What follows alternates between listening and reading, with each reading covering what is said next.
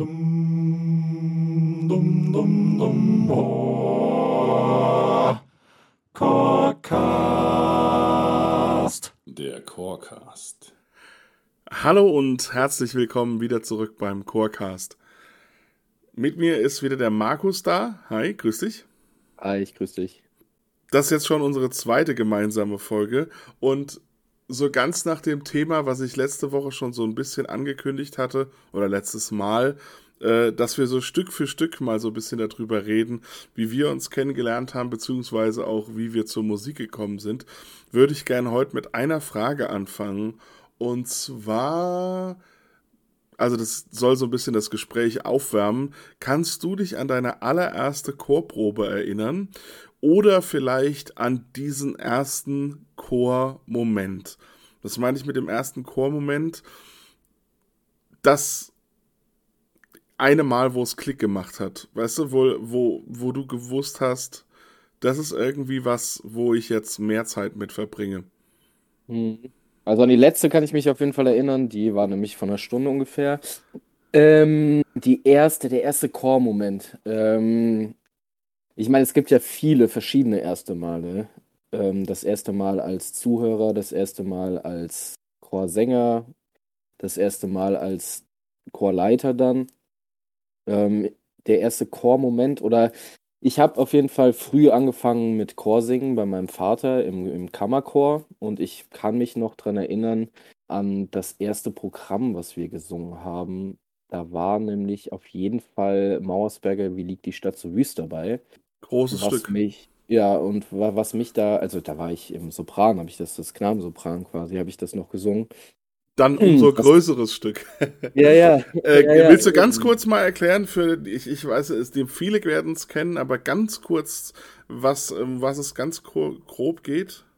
Äh, Ja, Rudolf Mauersberger ähm, hat dieses Stück geschrieben nach der Bombardierung von ähm, Dresden damals ähm, beim Anblick der zerstörten Frauenkirche und hat dieses grausame Bild dann ähm, in dieser, in diesem Werk irgendwie versucht einzufangen. Ähm, und es ist ein sehr, ja, schreckliches äh, Werk, wenn man das so sagen kann. Also es ist ein, ein tolles Werk, aber es ist schon gespickt von, von ähm, Zerstörung und von Leid und von ja auch irgendwie so einer, so einer Ratlosigkeit.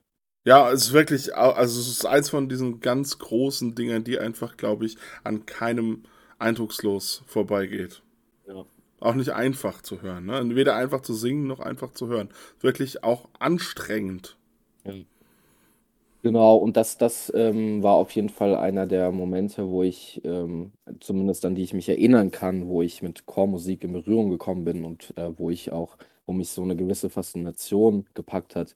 Dann auch später ähm, im, im gleichen äh, Ensemble, dann bei meinem Vater, haben wir von äh, Telemann die Matthäus-Passion gemacht. Äh, auch ein tolles Werk. Die erste Chorprobe, glaube ich, da bin ich so halb reingeschlittert. Das war dann irgendwann im Landesmusikgymnasium, als der Martin mich irgendwann mal gefragt hat, weil es ihm nicht gut ging, ob ich die Chorprobe übernehmen kann ähm, für ihn. Ähm, Martin also Ramroth voll- übrigens. Genau, Martin Ramroth ins, voll ins kalte Wasser geschmissen. Ähm, noch nie wirklich ähm, vorm Chor gestanden. Ähm, während der Schulzeit dann auch den Oberstufenchor, ähm, ist ja so eine Tradition bei uns. Ähm, da war ich dann auch da involviert. Und das erste Mal wirklich, dass ich sagen kann, dass ich einen Chor übernommen habe, das war 2018. So richtig. Aber es ging mir schon auch vor allem mal um dieses Gefühl, also ruhig auch als Sänger, beziehungsweise so dieses, dieses Momentum, was einen dann irgendwie erfasst, äh, wenn man zum ersten Mal vor einem Chor oder in einem Chor steht. Ähm, weil ich glaube, später, als du dann einen Chor übernommen hast, das ist vielleicht noch mal was anderes, könnte man noch äh, sicher argumentieren. Aber ähm, also ich erinnere mich zum Beispiel auch, ähm, ich glaube, das ist gar nicht unbedingt meine erste Chorpro per se gewesen, weil ich ähm, bei den Domsingknaben, also in einem Knabenchor, auch erstmal in so Kinderchor-Sachen mitgesungen habe, wo Kanons gesungen wurden und so weiter. Aber ich erinnere mich auf jeden Fall sehr lebhaft an meine erste Probe in diesem Gesamtchor. Das heißt, wo dann wirklich vierstimmig das erste Mal gesungen wurde. Wir haben eine Monteverdi-Messe äh, und äh, ein Stück Jesu meine Freude gesungen. Und also ich weiß noch genau, dass es wirklich in dem Moment, das ist, also ich würde wirklich sagen, wie ein Schalter gewesen, der umgelegt worden ist, wo man irgendwie plötzlich wirklich sagt für sich selbst, da ist irgendwas Großes passiert. Also das so, also da kann man jetzt ganz romantisch drüber sinnieren mit irgendwelchen Bildern, dass man von Schwarz-Weiß in Farbe umschaltet, aber irgendwie so groß, finde ich, fühlt sich's an, weil äh, man in dem Moment auch irgendwie, finde ich, weiß, so, hier muss ich mehr Zeit rein investi investieren. Das ja. ist was unglaublich Besonderes und Richtiges. Und ähm, kannst du dich an so einen Moment erinnern? Ja, also das war. Oder, oder ist Fall, das auf jeden Fall so ein Moment? So ein Moment? Ja, also diese Mauersberger-Geschichte, äh, ähm, das war schon ähm, als, als Kind, ähm, war das schon so ergreifende äh, Musik. Und natürlich ist es dann auch besonders, wenn irgendwie du als einziges Kind, äh, beziehungsweise meine Schwester war auch noch dabei, aber zwei Kinder und dann alles andere Erwachsene. Und dann ist das natürlich auch irgendwie eine, eine besondere Rolle, die man da einnimmt, irgendwie.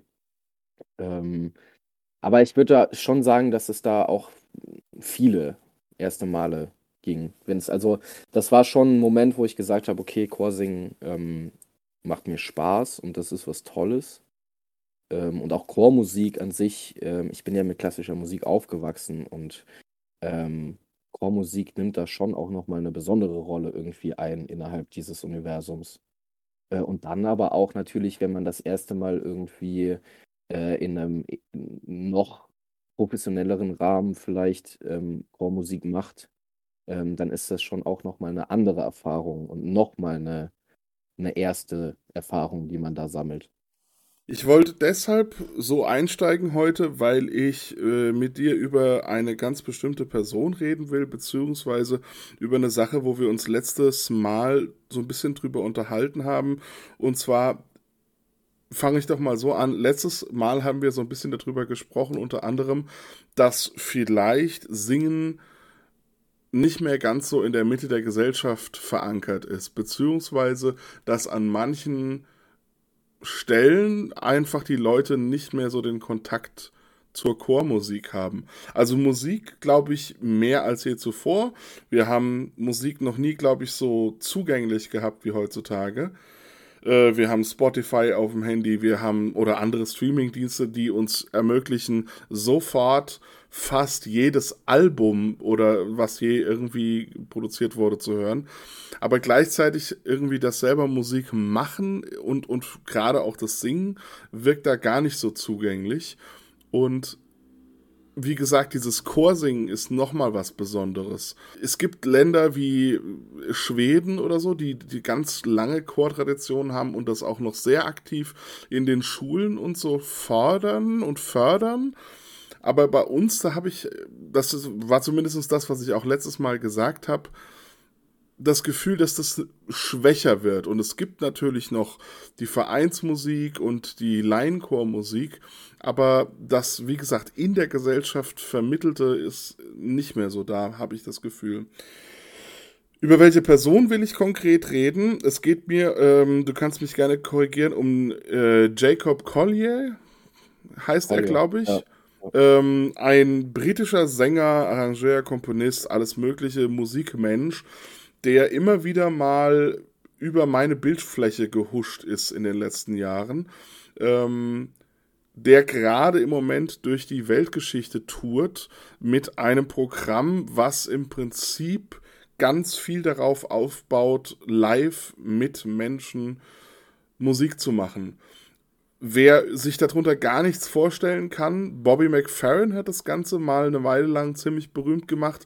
Es gibt ganz berühmte YouTube-Videos, wo er mit Leuten dieses Ave Maria, ähm, also er singt das Ave Maria von, äh, die, das äh, C-Dur-Präludium von Johann Sebastian Bach und die Menschen in der Menge singen das Ave Maria von Gounod drüber komponiert dazu. Ähm, oder er singt irgendwie einen Begleitrhythmus und es gibt Don't Worry, Be Happy dazu. Und im Prinzip macht Jacob Collier genau das. Also er, er improvisiert live mit Leuten Melodien. Und diese Videos, die ich dabei gesehen habe, die hab, da habe ich wieder dran denken müssen, dass genau das dort passiert. Die Menschen sind nicht unbedingt Leute, die aus der Chormusik kommen, aber die sind vollkommen überfahren davon, was das für ein Erlebnis ist, in einem Raum voller Menschen zu stehen, die plötzlich gemeinsam in einer Harmonie gemeinsam singen, weil es ist einfach nochmal was anderes, als einstimmig zusammen zu singen. Ja, eben, und es ist ja auch genau das, das ist ja auch das Faszinierende an, an Musik generell und auch am Chor alleine mehrstimmig zu singen. Ich meine, da gibt es so äh, vereinzelte Leute, die da irgendwie so. Ne, es gibt ja da Methoden, wo man zweistimmig. Besondere Techniken, ja, ja. Genau. Ähm, aber ähm, an sich, sage ich mal, ist es jetzt für den Otto-Normalverbraucher nicht möglich, mehrstimmig zu singen. Mhm. Und dann aber ähm, Teil dieses Publikums zu sein ähm, und mitzuwirken ähm, mit seiner einen Stimme, die man hat, um, um dann irgendwie Harmonien und, und ähm, Musik zu machen, ist natürlich irgendwie was, ja, Tolles. Erst recht, wenn man vielleicht gar nicht selbst irgendwie ein Instrument gelernt hat ähm, und, und von daher das dann nochmal auf einer anderen Ebene toll ist. Weil man, weil man das sonst irgendwie auch nicht macht. Musik vielleicht. Ja, es ist halt dieses Zusammenhaltsgefühl oder was auch immer, was dabei entsteht, gleichzeitig. Also es ist irgendwie diese Mischung aus, ich gebe hier meine Stimme zu einem großen Ganzen dazu. Ähm, gleichzeitig aber auch, also ähm, Jacob Collier macht es mit verschiedenen relativ gut und simpel erarbeitbaren Methoden. Also der benutzt da so verschiedene diatonische Gesten, die so ähnlich dem ja, Solmisationsverfahren, Doremi Faso, funktionieren und steuert quasi das Publikum auf die Art und Weise. Und ich glaube, das Besondere ist, dass er halt eben vor allem dem Publikum ermöglicht, dadurch relativ schnell eben eine Harmonie zu singen, die sich, glaube ich, die, die sonst einfach nicht so einfach entstehen würde. Ähm, oh. Gleichzeitig hat er keine Angst, was ich, also ich werde das eine oder andere Video hier drunter mal verlinken, äh, das Publikum auch wirklich in höchste Höhen und tiefste Tiefen zu treiben, die auch einfach so ein bisschen nochmal dazu führen, dass auch da stimmlich extrem Erlebnisse für die eine oder andere Person, glaube ich, dabei sind. Also ich glaube, die wenigsten trauen sich zu, so hoch im Alltag einfach so für sich daheim zu singen, vor allem wenn das dann auch nochmal in Kontrast gesetzt wird. Dadurch, dass andere Leute eben eine Harmonie dazu singen. Äh, ich weiß nicht, hast du schon mal ein ganzes ähm, Konzert von ihm gesehen? Weil ich kenne natürlich nur diese kleinen Shorts oder die YouTube-Videos, wo es dann genau um das geht. Weil das, was ich immer am faszinierendsten finde, ist, ähm, das ist ja alles skalenbasiert, was er dann macht. Ne? Also die eine Stimme startet da äh, in der Skala, die andere da. Und mich würde interessieren, ob er vorher einmal irgendwie ähm, diese, Skala, äh, diese Skala einmal spielt oder so. Weil er macht ja nur eine Geste in die eine Richtung dann zum Beispiel höher oder tiefer und die singen dann aber innerhalb einer bestimmten Skala quasi den mhm. nächsten Skalenton, ähm, ohne zu wissen eigentlich, oder ich weiß es eben nicht, ob er vorher diese Skala erarbeitet, aber wenn er sie nicht erarbeitet, dann finde ich es um, umso faszinierender, dass die Leute dann trotzdem in einer bestimmten Skala, weiß ich nicht, ja. äh, also, zügig, was auch immer, halt sich bewegen. Ich glaube, dass er es nicht macht. Ähm, und es tatsächlich äh, sich darauf verlässt, dass die Leute in Anführungsstrichen so musikalisch sind und automatisch richtig singen. Äh, ich weiß nicht, ob du es mal gesehen hast. Es gibt das Video mit Bobby McFerrin, wo er quasi einmal ähm, mit, ich weiß nicht, ob es einfach. Es ist auch eine ganz einfache, irgendwie pentatonisch, glaube ich. Das ist äh, ja. Genau, wo. Äh, wo er dann selbst quasi Weiß singt. ich nicht mehr genau. Und der ja. springt immer von rechts nach links äh, und die Leute genau. singen dann eben einen dieser drei Töne, die quasi. Ja. Also er springt ja, quasi auf eine virtuelle Tastatur oder Klaviatur genau. oder so und die Leute singen quasi das. Und ich glaube, also in dem Moment hat Jacob Collier sich einfach getraut, den Leuten da noch mehr zuzumuten Ähm, beziehungsweise ich habe ein Video gesehen, wo er dann plötzlich live on the fly eine neue Geste erfindet, die es ihm ermöglicht, Halbtöne singen zu können. Ja, ja. weil es vorher nicht, nicht notwendig war und die Leute irgendwie falsch, also singen da quasi einen Halbton außerhalb der Skala und ähm, er macht dann halt eine neue Geste und plötzlich verstehen alle, ach, er meint das, ja, und sofort fixt sich das Problem. Ich finde es halt, also um jetzt mal quasi von dem Grundprinzip da so ein bisschen, wie er es macht, äh, wegzukommen, er, also die ganze Situation finde ich halt insofern spannend, weil ich weiß nicht, ob du es schon mal miterlebt hast. Ich habe es äh, im Rahmen von deutschen Chorwettbewerb, glaube ich, ab und zu mal gesehen. Ansonsten gab es das bei, ähm, bei dem deutschen Chorfest oder wie es hieß in Frankfurt.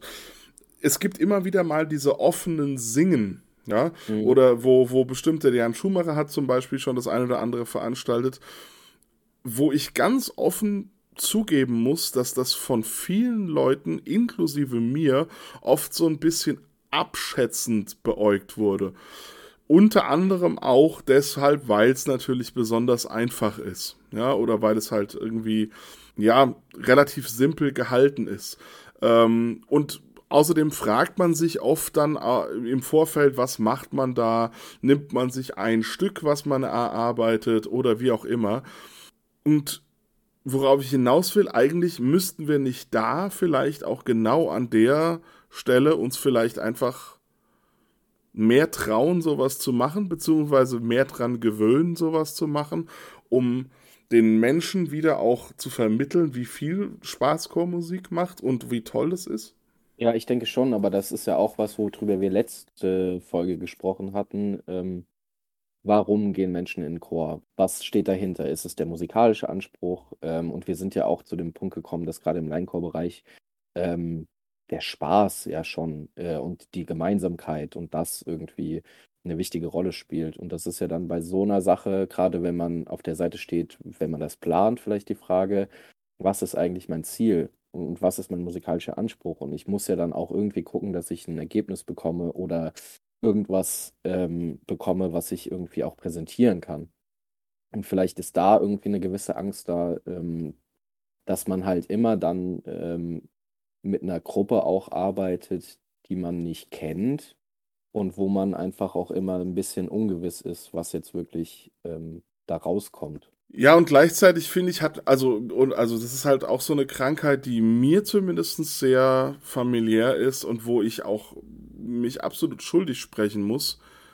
Ähm, gleichzeitig habe hab ich auch gerne mal so diesen etwas perfektionistischen Hang zu Sachen gerade beim Musik machen. Also, wo mich zum Beispiel, ohne das in eigentlicher Weise böse zu meinen, aber ich weiß, kannst du das nachvollziehen? Also, dass man schnell auch zum Beispiel irgendwie sich so ein bisschen genervt fühlt davon, wenn man einfache Sachen singen muss. Zum Beispiel, ja, äh, um ganz ehrlich zu sein und ein Beispiel aus meinem Alltag zu greifen, so dieses Weihnachtslieder singen an, an, am Heiligabend oder so mit der Familie da wehre ich mich eigentlich immer gegen, weil ich es doof ja. finde. Obwohl ich eigentlich ja da genau sagen müsste, das ist doch eigentlich genau das, was wir brauchen. Ja, aber genau das gleiche Gefühl kenne ich auch, gerade beim Weihnachtssingen. Ja. Es ist halt irgendwie dann doch doof. Es ist irgendwie ja. so, ja. Ja. Äh, ja, irgendwie schon. Ich habe mich letztens gefragt, auch hier so ein bisschen in der Vorbereitung dieser, dieser Episode, ob ich es immer noch doof fände, wenn wir es mehrstimmig machen würden. Also wir machen es nicht mehrstimmig, also wir singen nicht mehrstimmig in, zum Weihnachtssingen äh, bei uns in der. Wir auch nicht. Mein Vater setzt sich ans Klavier, äh, spielt ja. dann ein bisschen den Clown auch. Ähm, weißt du, macht dann irgendwie äh, mal doppeltes Tempo, also schnell irgendwie mhm. irgendwas mm. oder irgendwelche komischen Vorspiele oder wie auch immer. Und dann stehen wir da alle rum äh, und, und singen einstimmig. Ja. Ja, es ist schon das irgendwie. Das ist ja aber auch, äh, da musste ich eben noch dran denken, äh, als es um, ähm, um diesen Chormoment ging und so. Ähm, das ist ja auch, also ich weiß nicht, wie es dir ging während der Schulzeit, aber ähm, ich würde sagen, wir waren ja schon eher die, die mh, hm, führenden Stimmen innerhalb dieses Chores. Ähm, und es hat natürlich auch irgendwie Spaß gemacht, diese Stimme zu sein und äh, irgendwie da auch so ein bisschen besser zu sein oder äh, weißt du, was ich meine? Irgendwie, Ja, dass man wusste, okay, ähm, wir proben da jetzt eine Stelle und äh, ich meine, erinnerst du dich an das Brahms-Requiem?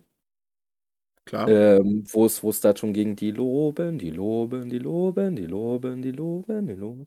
Wo wir dann So irgendwann eine angefangen haben, Kaskade alle, von, alle Stimmen mitzusingen. Also es ist ja aufgeteilt in, Ich glaube, in ich glaube, das ist ein ständiger Wechsel zwischen Tenor und Bass und wir haben, Nee, durch alle Stimmen geht das durch und ähm, wir Ja. konnten halt unsere Stimme und die anderen Stimmen haben noch so ein bisschen ähm, ja, Probleme gehabt und irgendwann haben wir einfach alle Stimmen mitgesungen. ja. Das weiß ich noch, das ist eine Erinnerung, die ich noch habe. Ja. Ja, aber es ist halt auch irgendwie seltsam, ne? Also wie gesagt, das ist so ein bisschen das Thema, was ich damit irgendwie ansprechen wollte. Dieses Core-Feeling auf der einen Seite, wir haben es selber genießen dürfen und gleichzeitig irgendwie äh, anderen Leuten, also ich, ich finde es jetzt als Dirigent oder Chorleiter irgendwie Leuten so blöd es klingt, das zu vermitteln, ist wieder was eigentlich was sehr Schönes, weil ich denke, man, also ich finde zumindestens, dass man das immer wieder mal mitbekommt, dass es Leuten so geht, dass was Besonderes passiert und dass sie das auch mitbekommen. Ich finde, es ist auch eine der ganz großen belohnenden Momente in der Chormusik, ja, und auch gerade mit, also wenn man eben mit Laien oder Amateuren Musik macht. Aber gleichzeitig irgendwie als Sänger, muss ich sagen, habe ich mich da irgendwie immer gesträubt und wollte immer dann weiter, höher, besser, ja. Ähm, Und ich weiß nicht, irgendwo da, glaube ich, liegt auch so ein bisschen ähm, ja, das Geheimnis ver ver vergraben, wie wir das Ganze auch wieder ja, volkstümlicher machen können, wie wir das wieder zu Leuten be ja, bekommen, wie wir das irgendwie auch ja, gesellschaftstauglich hier wieder machen. Also, ob das jetzt das offene Singen ist, Singalongs, ähm, ich, ich, es gibt ja überall auf der Welt auch diese, immer wieder diese Messias-Singalong-Konzerte oder was auch immer. Wir haben ja auch mal bei so einem Messias mitgemacht. Ja. Äh, was, das war für uns ein totales Harakiri-Projekt, wo wir, wo wir irgendwie im Nachhinein mehr drüber lachen immer und wo wir auch irgendwie natürlich viel lustige Erinnerungen dran haben. Gleichzeitig ist es halt für Leute, die nicht so fit sind, ein total einmaliges Erm- Erlebnis und auch eine besondere Möglichkeit, sowas überhaupt mal zu machen. Ne? Ja. Ja, das war ein ganz großes Projekt, dieser Messias. Äh, wer in, wer in Erinnerung wach. Ja, ähm, also ich muss sagen, für mich jetzt als, als Chorleiter, ich habe ja jetzt ähm, in Würzburg diesen Chor, der eher für Menschen da ist, die vielleicht nicht mehr so fit sind. Und ähm, da ist ja auch die Prämisse, dass man eher einfache Literatur macht. Ähm, und das steht natürlich in einer großen Diskrepanz dazu, was wir im Chorleitungsunterricht machen, ähm, was wir äh, im Kammerchor der Musikhochschule singen, etc. Ähm, aber je mehr ich das jetzt mache, desto schöner finde ich das auch, irgendwie das zu machen. Und ich habe gerade beim Arbeiten mit eben Laien und beim Erarbeiten einfacher Musik, einfacherer Musik, wie auch immer man das definieren mag, ähm, unglaublich viel gelernt.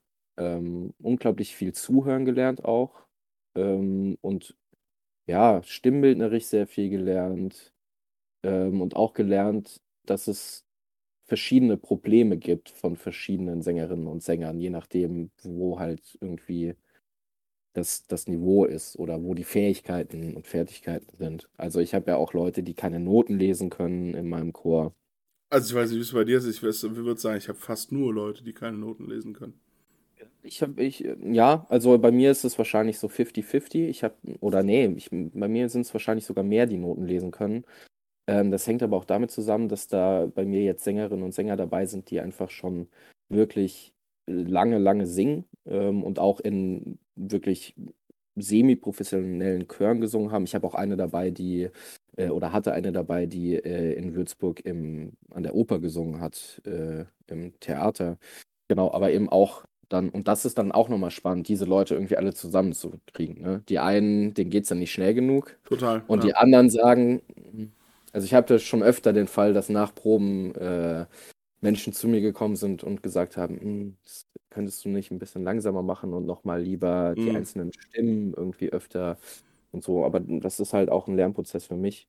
Ja. Und ähm, die Sache ist halt auch, natürlich ist gesellschaftlich hat sich einiges gewandelt. Also wenn wir jetzt wieder auf das Singen zurückkommen und, und ähm, dass weniger gesungen wird, aber wir sind ja auch beides Musikpädagogen äh, und die Musikpädagogik hat sich ja da auch dahingehend gewandelt. Also wenn man mal äh, anfängt irgendwie, dass, dass man angefangen hat mit Michael Alt irgendwie, der da von, von der, vom Kunstwerk ausgegangen ist, dann ging das irgendwann alles mehr auf, auf Schülerorientierung und so. Dann gab es irgendwann mal Singklassen, die gibt es jetzt nicht mehr.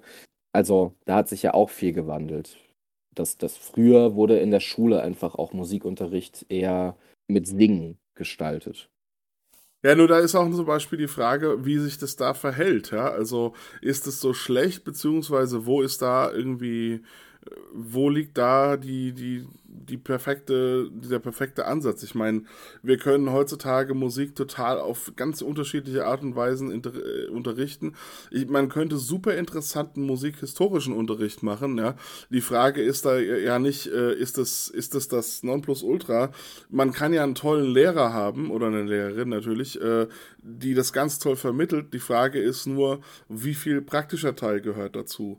Genauso ähm, in Frankfurt zum Beispiel ist jetzt ähm, seit ich glaube, ein paar Semestern äh, das Gang und Gäbe, dass zum Beispiel Popgesang quasi zur Hauptausbildungs äh, für in, in Richtung Gesang gehört, wo ich als Hauptfachsänger zum Beispiel auch sagen muss, dass mir das komisch vorkommt, weil irgendwie das ja dann doch nur eine Schiene ist. Klar, auch Ja. wenn natürlich auch die Popmusik unglaublich stark ist und auch unglaublich ja, viel, viele, viele Farben sicherlich hat, so finde ich es dann doch auch immer wieder seltsam, ähm, dass, oder so, was heißt immer wieder, so finde ich es trotzdem auch da zum Beispiel seltsam, dass das inzwischen so eine Art neuer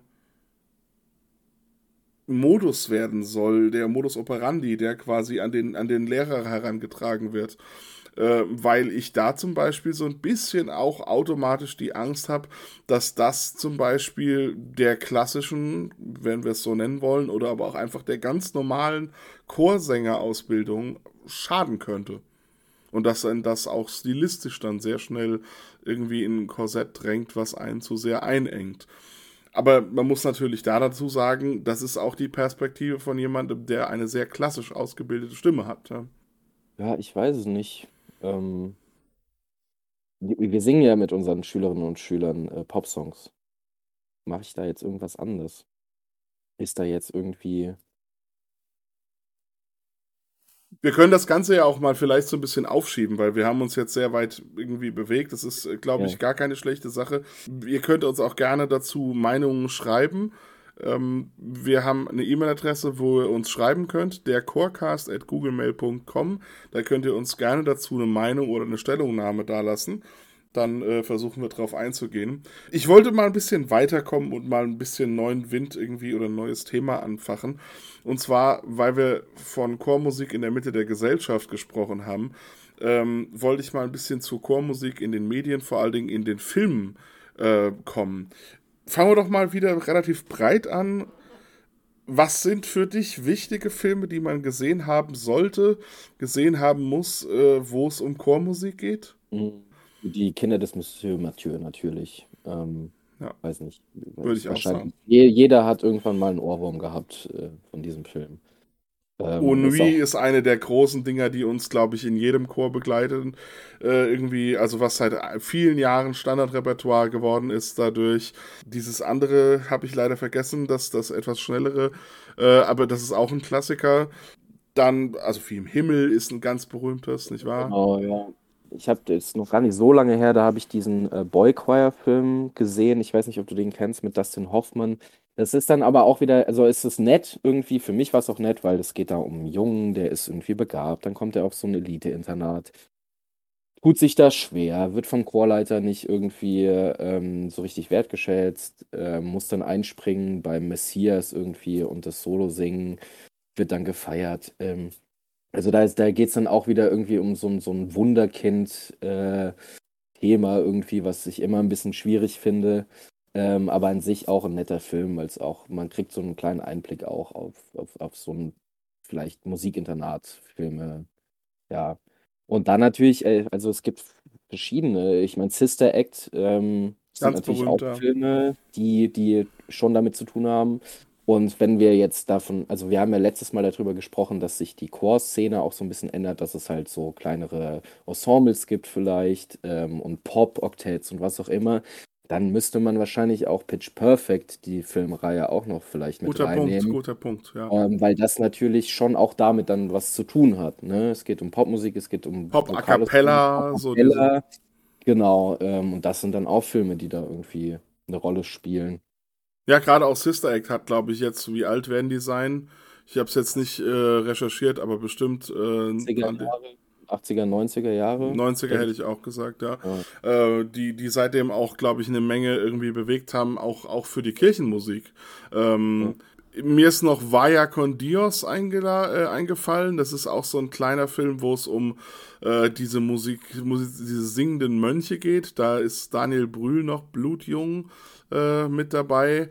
Auch eine Empfehlung, ist, ist ein sehr schöner Film, aber ähm, ich will jetzt gar nicht zu tief, zu tief reingehen. Ähm, was, was ich jetzt hier so während der Frage eben gedacht habe, was es aber nicht unbedingt gibt, so in die Richtung, ist so ein Film wie Whiplash, oder? Also so ein Film, der so mal ein bisschen die andere Seite beleuchtet.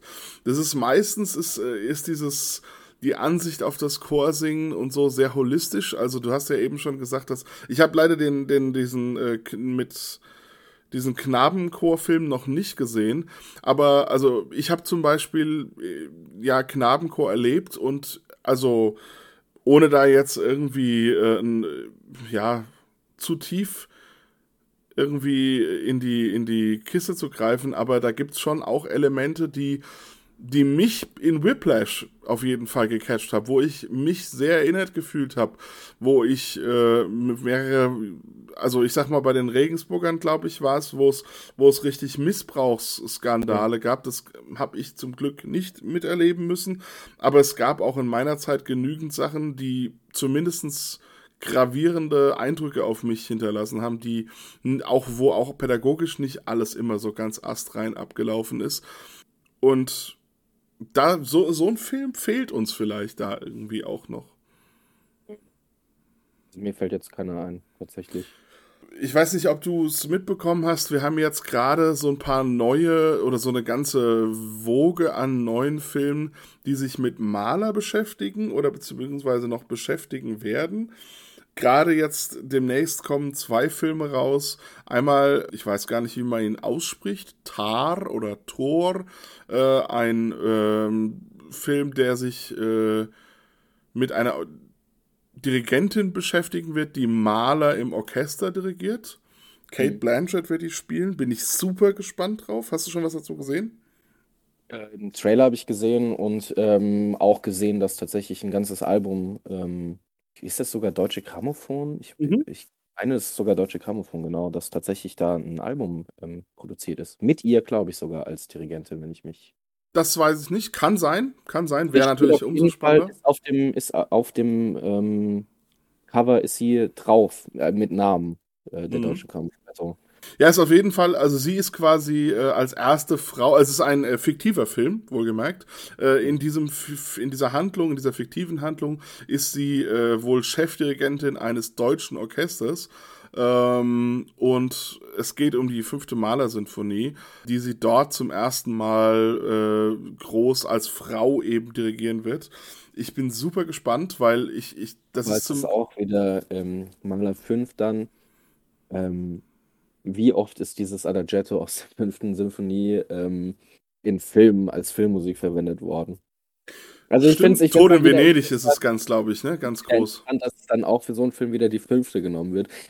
Ähm, wa- was ist es, was diese Sinfonie irgendwie so. Also ich meine, dass Malermusik irgendwie ähm, sich sehr besonders eignet als Filmmusik, ähm, das kann ich verstehen. Aber es gibt ja mehr als dieses Adagietto aus der fünften. Obwohl ich, ich hatte das Gefühl, dass es vor allem eher dieser Trauermarsch ist, der jetzt mal der jetzt mal eine Rolle spielt. Also der Anfang. Oh, okay, das weiß ich nicht. Ähm, wo ich nämlich relativ erstaunt war, weil äh, klar, dieses, dieses, äh, ich glaube, das ist in Toten Venedig ganz groß verwendet worden, das Adagetto, was du gerade meinst. Ähm, aber, also du hast schon recht, es ist schon, es ist halt die Frage, ob das jetzt sofort wieder in alte Bahnen äh, verfällt oder ob es endlich mal neue Wege geht. Ich glaube nicht, dass das jetzt irgendwie wieder so ein. Das ist ja ein ganzer Film über äh, sowas. Es ist ja nicht so, dass einfach dieses Adagietto genommen wird in irgendeinem Film, äh, der nichts mit Musik zum Beispiel zu tun hat und dann als Filmmusik verwendet wird, sondern es geht ja jetzt wirklich um. Nee, nee, das, das ist mir klar. Nur Genau.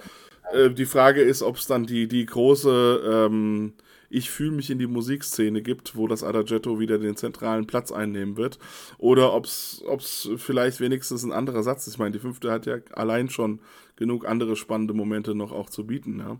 Ich meine, wir können ja dann auch eine Podcast-Folge machen, äh, in der wir äh, quasi eine Filmkritik äh, machen, nachdem wir beide diesen Film gesehen haben. Würde mich auf jeden Fall freuen. Also ich bin super äh, gespannt, was es gibt, weil äh, auch der zweite Film, den ich kurz ansprechen wollte, mit Bradley Cooper, Maestro oder Maestro, je nachdem, wie man es, äh, aus welchem Land kommend man das Ganze sieht, ähm, interessiert mich brennend, äh, weil ähm, in, also nur kurz um eine Einleitung zu geben, Bradley Cooper wird äh, Leonard Bernstein, Leonard Bernstein spielen.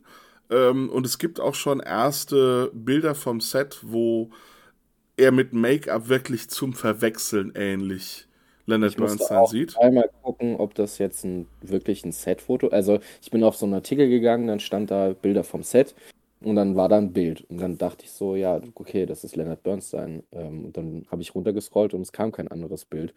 Da war ich echt, ähm, ja, habe ich mich echt gewundert. Ja, Und wusste immer noch nicht, ist es jetzt wirklich Bradley Cooper in Make-up oder ist es ein Bild von Bernstein? Und es ist halt irgendwie, also ich bin gerade da super gespannt, was es wird, weil, also Bradley Cooper, da gehen die Meinungen sehr auseinander zu. Ähm, was ich spannend finde, ist, dass es irgendwie äh, sich halt so mal wieder oder äh, mal mit einer Figur wie Bernstein auseinandersetzt, weil äh, ich finde, da ist es zum Beispiel so, es, diese, diese ganzen musikalischen oder Musiker Vita-Filme sind inzwischen sind in letzter Zeit ziemlich in. Also ob das jetzt irgendwie zu Elton John ist oder zu äh, Queen, äh, hier Freddie Mercury, die ganzen Filme waren ziemlich, glaube ich, erfolgreich. Obwohl ich für meinen Geschmack da oft das Gefühl hatte, dass die ein bisschen einseitig waren. Es hat so ein bisschen das Gefühl, finde ich, dass die zweite Perspektive so ein bisschen auf die Figur fehlt. Bradley Cooper hat jetzt gerade bei A Star is Born Regie zum ersten Mal geführt. Den Film, der hat mir überhaupt nicht gefallen. Das ist ja ein Remake ich gewesen. gar nicht gesehen, tatsächlich. Der ist allerdings. Ja, den, den, den gibt es mit Barbara Streisand, gibt es diesen Oh, Film okay. schon. Ähm, und ich glaube, der ist auch, und auch das ist, glaube ich, ein Remake. Aber äh, das führt jetzt zu weit. Ähm, auf jeden Fall. Bitte? Star is Born hat doch sogar für irgendwas einen Oscar bekommen. Ja, ja, der, der, der hat mehrere Oscars sogar gewonnen. Äh, ist also hochdotiert, sind auch von vielen Leuten sehr gelobt worden. Ähm, obwohl ich da, und also das, das ist jetzt vielleicht auch so ein bisschen auch unsere Ecke aus der Musikerecke, vielleicht so ein bisschen vom hohen Ross runter. Aber da muss ich zum Beispiel sagen, ich für, für meinen Geschmack liegt es teilweise auch so ein bisschen daran, dass die Musik einfach lange Zeit auch sehr mystifiziert wird worden ist in Hollywood und dass man eben da gar nicht mehr so mit umgehen kann heutzutage und dass viele Leute gerade so ein bisschen dazu neigen, dann auch eben genau deswegen so gebannt zu, zu sein von so einem Film. Also, und dann ist es egal, ob es dann eben Freddie Mercury ist oder dann Lady Gaga, die in, in oder ich weiß gar nicht, in, in habe ehrlich gesagt vergessen, um welche Figur es geht äh, bei A Star is Born. Ähm, aber dass, dass halt diese, ähm, dass diese, diese Figuren so wenig entmystifiziert werden, sondern dass quasi, also zum Beispiel, ich fand bei ähm, Bohemian Rhapsody hieß der Film ja, ähm, dass zum Beispiel Freddie Mercury sofort immer angedichtet worden ist, dass der von Anfang an perfekt war. Bei Elton John übrigens auch. Ich habe das Gefühl, der hat, der hat laut diesem Film keinerlei musikalische Ausbildung genossen und auch überhaupt keine Entwicklung durchlebt. Der, der ist quasi, der wird, der wird zum Mozart unserer Zeit erklärt, ja, also zu so einem Wunderkind äh, oder, oder zu Wunderkindern, die sind immer direkt perfekt. Das ist so eine Sache, die mich, mich an der Sache so ein bisschen stört, aber das ist Ja, natürlich ja auch, Geschmackssache. mich an, an Boychoir gestört hat, so ein bisschen. So dieses Genius, ähm, Prodigy, was auch immer. Ich Mhm. bin in vielerlei Hinsicht äh, gespannt auf diesen Film, ähm, weil tatsächlich Bernstein einer meiner Götter ist. Also ich ähm, liebe Leonard Bernstein, ich liebe seine Malerinterpretationen. Ich finde ihn als Person tatsächlich ähm, ja unglaublich spannend. Ich, ich finde, also für mich ist er einer der größten Musiker des 20. Jahrhunderts. Ähm, ich mag Bradley Cooper nicht, aber ich bin gespannt. Steven Spielberg sollte ja eigentlich Regie führen ähm, und äh, Bradley hat dann irgendwie andere Verpflichtungen gehabt und hat das an Bradley Cooper abgegeben. Und so wie ich gelesen habe, äh, ist tatsächlich Leonard Bernstein auch für Bradley Cooper ähm, eine große Person, mit der er sich schon lange beschäftigt hat und schon lange irgendwie einen Wunsch hatte, ähm, da filmisch auch irgendwas zu machen. Und deswegen glaube ich, hat das viel Potenzial. So. Es gibt diese, ähm, ich glaube bei Stephen Colbert, diesen Talkshow-Moment, äh, wo Bradley Cooper in so einem Standard-Quiz, was er, was dieser Talkshow-Host jeden Gast fragt, gefragt wird, was er bis zu seinem Lebensende hören will. Und wahrscheinlich liegt es daran, dass er da schon in der Vorbereitung ist für Maestro, aber er sagt Bradley Cooper auch Maler 2, ja, also Auferstehung. Ah, ah, ja. Ja, ähm, was für mich, also wo ich auch fest davon ausgehe, dass das ein großer Bestandteil dieses Films werden wird, weil äh, generell Maler da auf jeden Fall ein Thema werden wird. Ja. Damit verbinden wir beide ja auch äh, eine großartige Erinnerung mit Maler 2. Ja, auf jeden Fall. Äh, obwohl wahrscheinlich das fast jedem so geht, weil ich meine, das ist halt auch wirklich eine von den ganz großen Sinfonien. Ja. Äh, darf man halt auch nicht jeden Tag singen. Zu Mada 2, beziehungsweise ähm, so, so würde ich gerne so ein bisschen aus diesem Podcast äh, so langsam ausgleiten. Ähm, wir hatten ja letzte Woche schon oder letztes Mal schon Hörempfehlungen gegeben. Jetzt haben wir uns so ein bisschen zwischen den Aufnahmen überlegt, es ist vollkommen unrealistisch, dass wir beide jede Woche was Neues hören, beziehungsweise ist es soll auch ehrlich gesagt nicht unser Ziel sein. Äh, wir wollen auch nicht äh, super edgy und neu hier immer nur das Allerneueste hören, sondern wir wollen euch auch Hörempfehlungen geben, die so ein bisschen mit unseren Themen zu tun haben. Weil ich glaube, das ist auch so das, was uns interessiert, beziehungsweise wo wir auch realistisch jedes Mal wirklich was zu bieten haben, dass wir quasi Hörempfehlungen abgeben, die ihr dann, wenn ihr möchtet, daheim zu dem Thema hören könnt, wo ihr euch noch weiter mit beschäftigen könnt. Du hast schon gesagt, es wird dann wahrscheinlich bald eine Spotify-Liste geben, wo ihr also dann einfach quasi schnell reinklicken könnt, wo ihr quasi da passend nach oder vor dem Podcast dann auch die Hörempfehlungen direkt finden werdet. Ich mache mal den Anfang, also weil ich gesagt habe, ich, ich fände es schön, wenn es was mit dem Thema zu tun hat. Und zwar mit Laurence Equilby äh, und Accentus ist das wahrscheinlich. Ah, genau, genau, mit äh, Accentus oder Accentus oder wie auch immer man sie ausspricht. Ich habe schon alles gehört. Und witzigerweise, das schließt sich so ein bisschen der Kreis, du hast letzte Woche Le Poème Harmonique empfohlen. Miss Equilby oder Equilby, wie auch immer man sie ausspricht, hat auch da zu, mit denen zusammengearbeitet kürzlich. Da wollte ich schnell was empfehlen, was Maler mit reinbringt und tolle Chormusikmomente.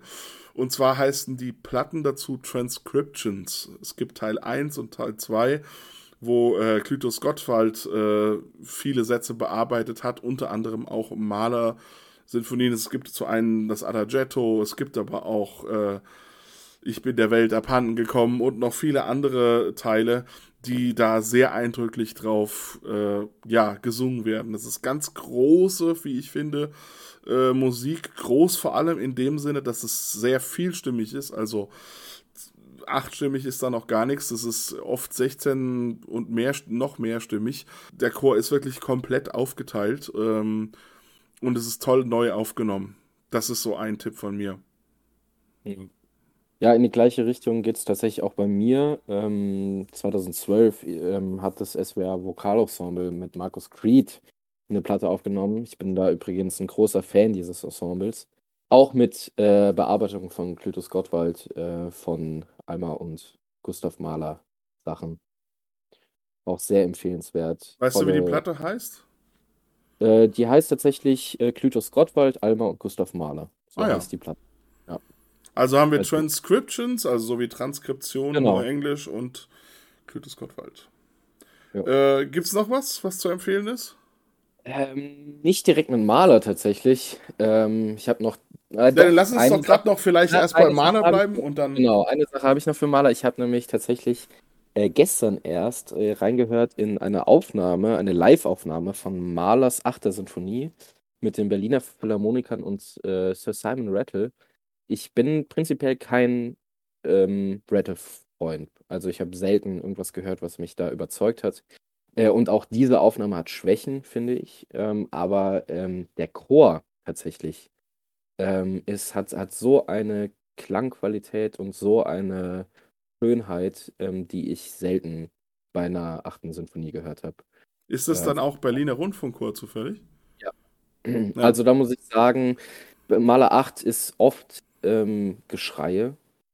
Also finde ich, also oft ist es einfach wirklich ähm, der Besetzung auch geschuldet, wie auch immer. Aber was der Chor da in dieser Live-Aufnahme macht, das, da bin ich wirklich, da war ich ähm, hoch beeindruckt. Tatsächlich auch, also wir haben eben schon äh, Bernstein gesagt, die ganzen Maleraufnahmen sind legendär. Äh, ich habe letztens ein kleines TikTok-Video gesehen, wo es, äh, ich bin TikTok so dankbar, es gibt so viele kleine Snippets, die man dort entdeckt, wo ich gar nicht wusste, dass es von diesen Momenten Videomomente gibt, wo man dann wiederum dann auf YouTube oder so gucken kann, dass man da mal einen Zusammenhang, einen länger, längeren Videozusammenhang finden kann, wo äh, Bernstein auch äh, Maler 2 dirigiert. Ähm, also ich kenne einige Versionen, Videoversionen, aber die kannte ich nicht. Und äh, es ist so interessant, weil es teilweise, also es ist ganz nah am Kontrollverlust. Äh, Es ist wirklich, also da, da reitet Chor, Orchester und Dirigent wirklich der Wahnsinn. Man merkt also da, da, da, da wirklich, da bricht gleich alles auseinander, aber alle fühlen es, ja. Und ähm, ja, super Momente auch da. Ähm, darf ich jetzt äh, vom Maler weg? Ja, ja, unbedingt. Äh, dann, dann gib du noch eine letzte. Ähm, es ist nicht eine Aufnahme. Ähm, ich bin durch Zufall, ähm, ich bin gestern ähm, vom, von Passau mit dem Zug gefahren und habe im Zug irgendwie ein bisschen YouTube äh, rumgeguckt und dann ähm, wurde in meinem Feed angezeigt Matthäus Passion mit dem Thomaner Chor und dem neuen Thomas Kantor Andreas Reitze. Und dann ähm, habe ich mich da catchen lassen und habe da mal draufgeklickt und ähm, es fing an und ich war wie gebannt. Ich musste mir das, ich wollte eigentlich nur mal kurz reinhören und ich war wie gebannt. Es ist äh, eine super interessante Interpretation. Die Tempi sind ja gewöhnungsbedürftig, ähm, aber positiv gewöhnungsbedürftig. Da kann man, da kann man mal reinschauen. Das kann man sich mal angucken. Ähm, fand ich super interessant, wie da diese Matthäus-Passion gesungen wurde. Super, dann haben wir also drei Hörempfehlungen aus dieser Woche oder drei konkrete und vielleicht noch so ein paar große äh, für alle Mahler-Sinfonien. Dann würde ich sagen, sind wir für heute durch. Ähm, wir würden uns sehr freuen, wenn ihr nächstes Mal wieder dabei seid. Vielleicht schreibt ihr uns zwischendrin eure Meinung. Ihr dürft uns auch gerne Chorfilme nennen, die wir vergessen haben oder noch äh, Sachen, die wir zu Hörempfehlungen ähm, noch irgendwie hätten nennen müssen. Seid gerne dabei. Der Chorecast at googlemail.com. Unter dieser E-Mail-Adresse sind wir erreichbar und ähm, freuen uns, wenn ihr nächstes Mal wieder dabei seid. Tschüss und macht's gut. Macht's gut, bis zum nächsten Mal.